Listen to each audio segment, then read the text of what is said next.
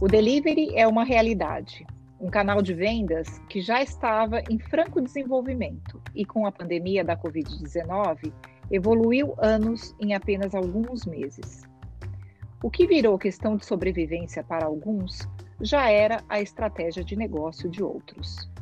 Nesta semana, tivemos mais um webinar promovido pela Galunion, Papo de Delivery, onde falamos sobre os modelos de negócio 100% delivery e a evolução durante a pandemia, com a participação da Tatiana Lana, da Livap, do Jean Paul Marum, da Mimic, e do Ernesto Bitan, do Sushi Chic.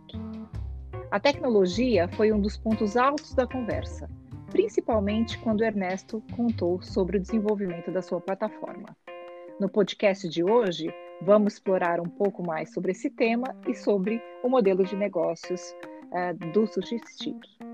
Quer saber mais? Fique conosco.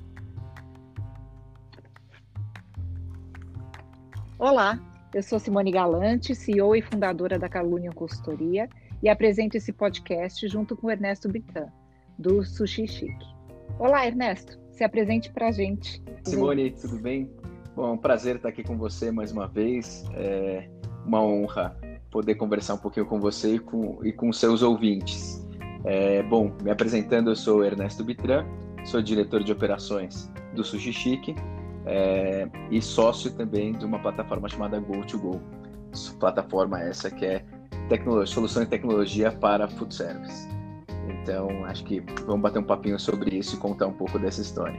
Ótimo, ótimo. Então, conta um pouco dessa trajetória, né? Como é que você é, chegou no Sushi Chic e depois desenvolveu, é, ou como se isso foi concomitante, o Go2Go, é, para servir o mercado? Conta um pouquinho mais para a gente sobre isso. Bom, favor. vou contar, tentar contar uma longa história em, em poucos minutos. É, bom, eu venho já do, do, do segmento de, de, restaurantes, né, onde a gente tinha restaurantes, vamos chamar assim, de tradicionais, é, restaurantes é, com mesas, a gente atendia o salão, né, one premises, lá a gente atendia os, os clientes no próprio restaurante, fazia um pouquinho de delivery também. Chegamos a ter várias lojas em São Paulo, Uh, e em 2014 nós fomos procurados por um grupo francês uh, que já explorava deliveries e eles já tinham uma experiência grande com, com esse eh, com, com o delivery um pouquinho mais moderno do que a gente, um pouco mais madura, uma visão um pouco mais madura de delivery do que a gente tinha no Brasil na época.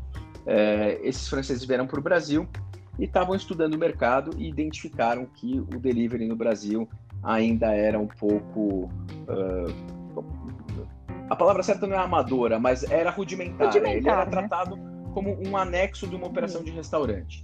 É, então era aquele faturamentozinho a mais que o restaurante tinha para completar a receita dele, não era foco de negócio de ninguém. É, esses franceses identificaram que o Brasil então tinha muito espaço e esses franceses comentaram duas coisas interessantes é, quando a gente começou a conversa. A primeira delas é é que um brasileiro, quando, quando a gente via as redes sociais de um brasileiro, a gente via normalmente um brasileiro postava fotos dele comendo, fotos do prato que estava comendo, fotos do restaurante, tudo isso. É, enquanto um francês, eles falam, é, é, muito raro você ver uma foto de comida numa rede social de um francês. Né? Eram sempre fotos ligadas à moda. Então eles falam, putz, o Brasil tem um, um o público brasileiro tem um, um uma vontade de consumir e de mostrar que está consumindo é, comida de um jeito diferente. E, por outro lado, no Brasil, a gente percebe que esse delivery é rudimentar. Então, eles entenderam que aqui tinha, de fato, uma oportunidade de negócio é, de trazer uma experiência de delivery melhor para o público que, que gostava de falar e de comentar e de compartilhar o que estava comendo. Então, eles entenderam que o Brasil era um bom caminho, um bom canal para esse era um bom tinha, tinha um bom público para esse mercado. É bem interessante entender é, como os de fora olham aqui o nosso mercado, né? É, e como eles é, como é importante quando a gente traz qualquer tendência de fora realmente é, compreender os hábitos dos nossos consumidores aqui tá? e usar sim os insights lá de fora justamente para é, deixar o negócio mais apurado. Então, me parece que, inclusive, você comentou durante o papo de delivery da, dessa questão da moda né, junto com a alimentação. Então me parece que algumas coisas acabaram vindo, né, também nessa é, junto com, sim, sim. com o negócio. Então, é, é, toda, quando eles, eles me procuraram, eles me procuraram para entender um pouco mais do mercado brasileiro.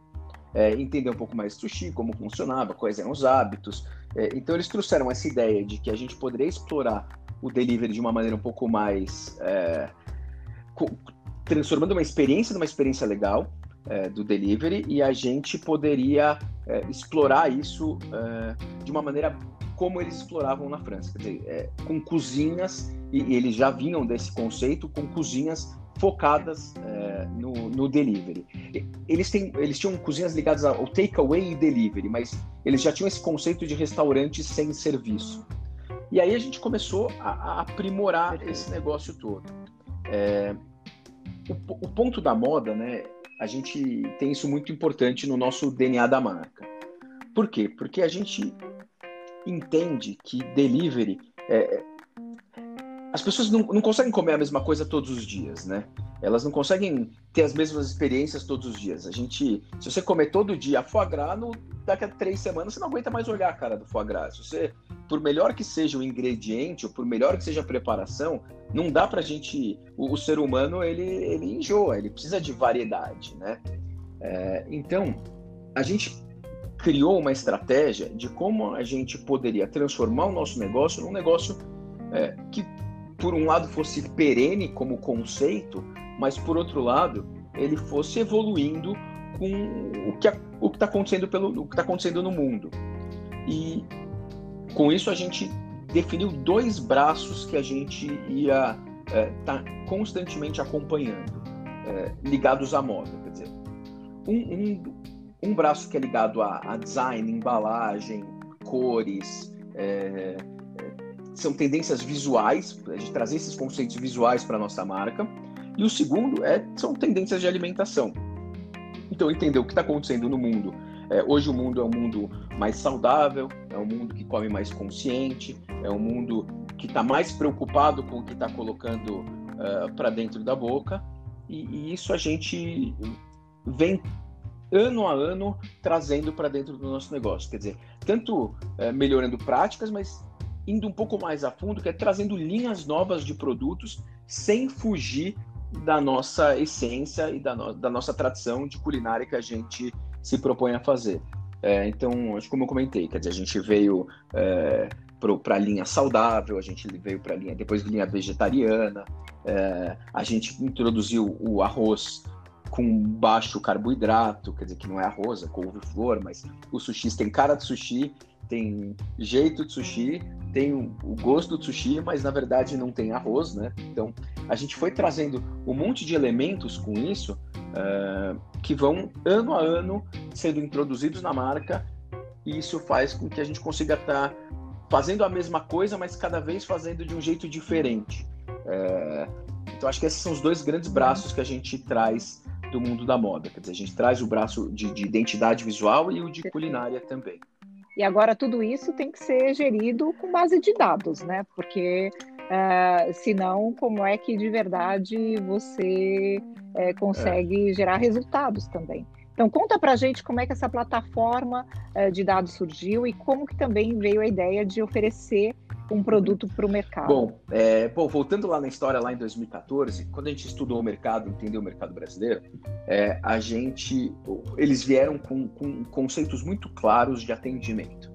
E aí é, a gente foi adaptando isso para os modelos de cozinha. Então, coisas que a gente sabe que no restaurante acontecem de maneira tensa. A gente sabe que o ambiente de cozinha de um restaurante é um ambiente tenso. A relação salão-delivery é uma relação tensa, né? De repente, quantos de nós já não estivemos num, já não estivemos em um restaurante que nosso prato não chega na mesa e de repente você vê um monte de, de motoboys saindo e pedidos saindo para ir para atender delivery. Isso traz uma relação muito tensa ali no restaurante, no garçom, no atendente.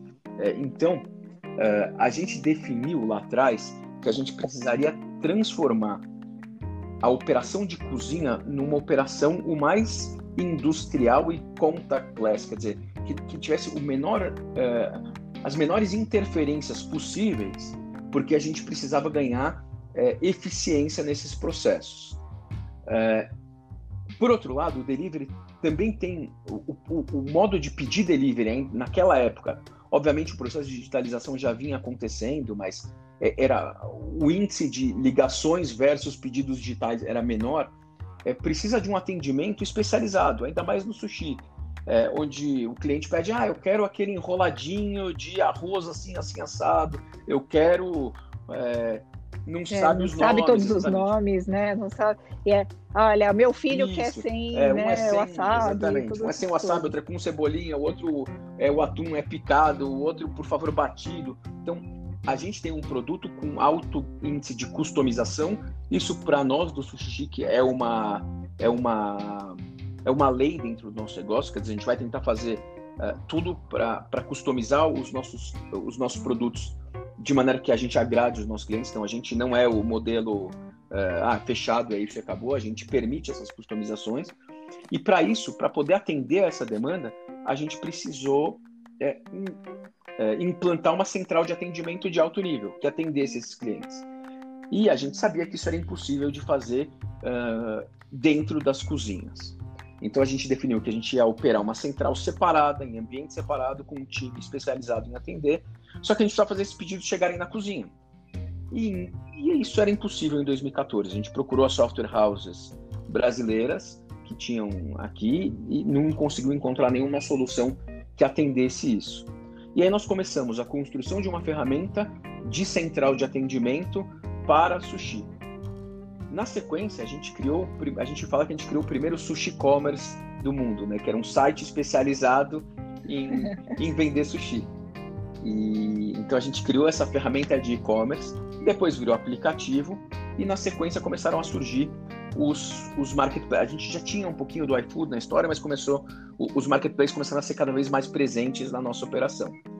É, e fazer 10 pedidos por dia, ok. 20 pedidos por dia, ok. Você se acerta lá nas comandas, você sabe de onde veio e por aí vai. A coisa começou a tomar um volume e, as e a gente começou a ter uma série de problemas para administrar pedidos que vinham dos marketplaces, porque é, a gente tinha que pegar o pedido que vinha do marketplace num, num, sisteminha que era do marketplace, imprimir ele, digitar no nosso sistema da nossa central, e aí o pedido ia para a cozinha. Fazer isso com 30 era possível.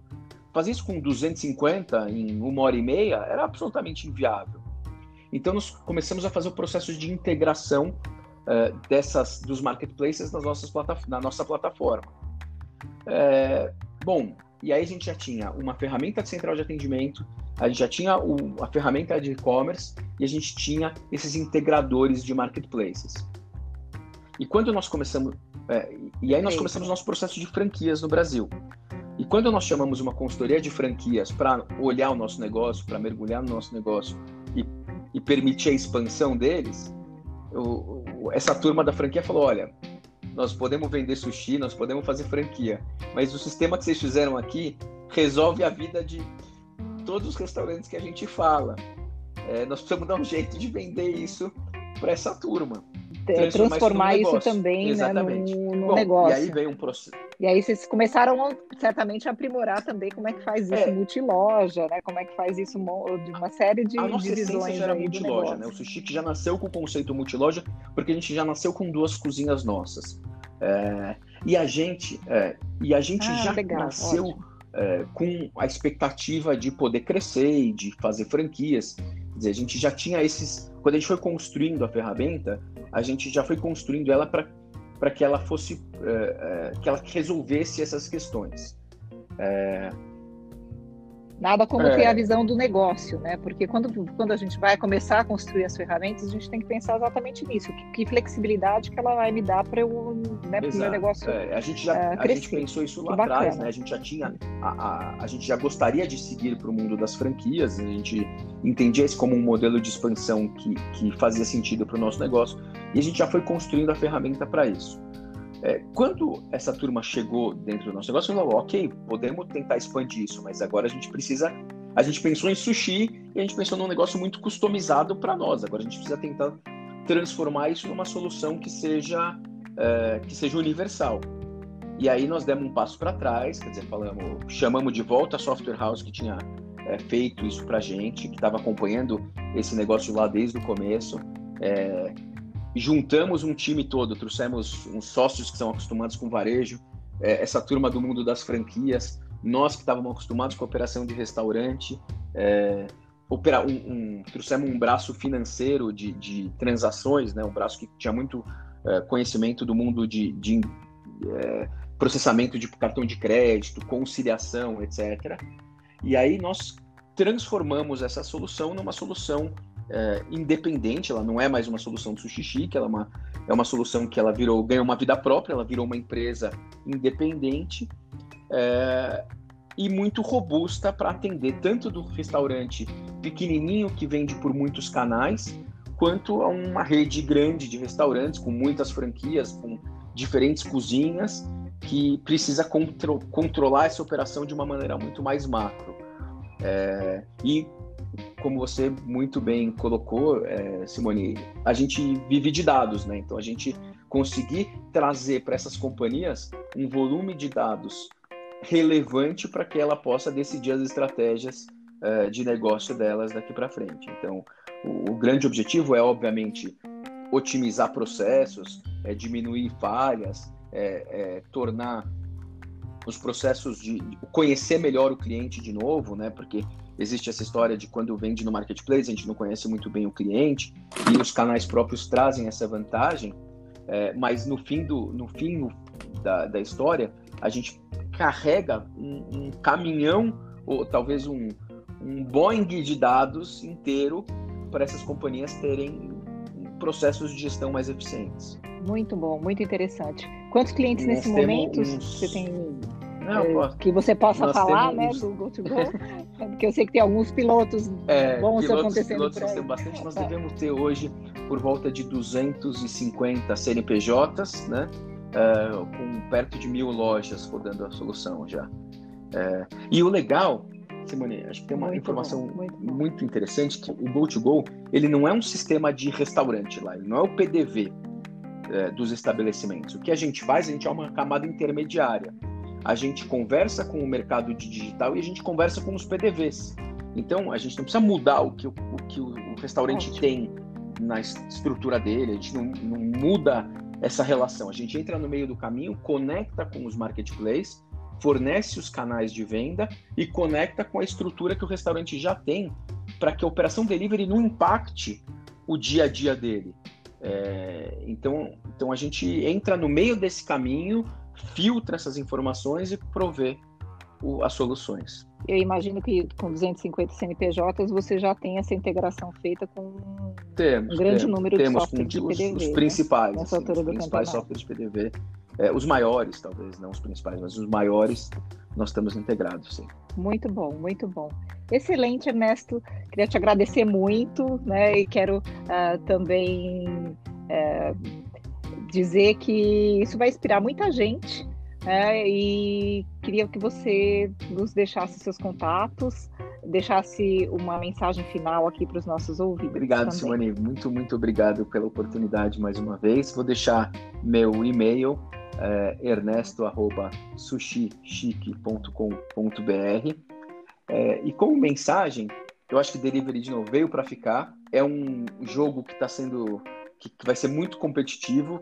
É, então, quem souber se posicionar, quem souber é, a, se aproveitar das informações que consegue colher no mercado para oferecer uma solução melhor para os clientes, vai, vai andar na frente.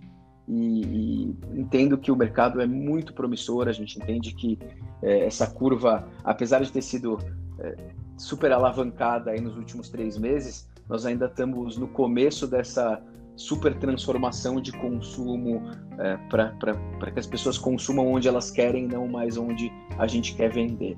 Então, é, acho que vale a pena mergulhar no mundo do é. delivery, porque esse mundo ainda vai, o delivery ainda vai mudar muito como as pessoas, como as pessoas vivem. Espero que a gente possa ajudar outras, que o Sushi que possa continuar aqui, que a gente possa ajudar outras companhias é. nesse processo. Muito bom, muito bom, excelente. E, e, é isso mesmo, né? A gente vê que os restaurantes, no final, vão poder escolher se eles vão ter salão ou não. É isso que a gente acredita. E, então, eu quero lembrar a todos que estão nos ouvindo é, que o Papo de Delivery na íntegra já está disponível em nosso canal do YouTube. é, nos procure como Galunion Consultoria por lá. Ah, e eu também queria deixar aqui uma mensagem de vocês para vocês se lembrarem de se inscrever não só no YouTube, mas também nas nossas redes sociais, ah, no ah, arroba Galunion BR, é, no Instagram ah, ou pelo Facebook LinkedIn. É, deixe lá os seus comentários, sugestão de novos conteúdos. Essa história, por exemplo, aqui da moda e da culinária já está dando uh, muitas ideias para a gente. E se você preferir, é, deixe um e-mail no contato galunion.com.br ou acesse o nosso site www.galunion.com.br.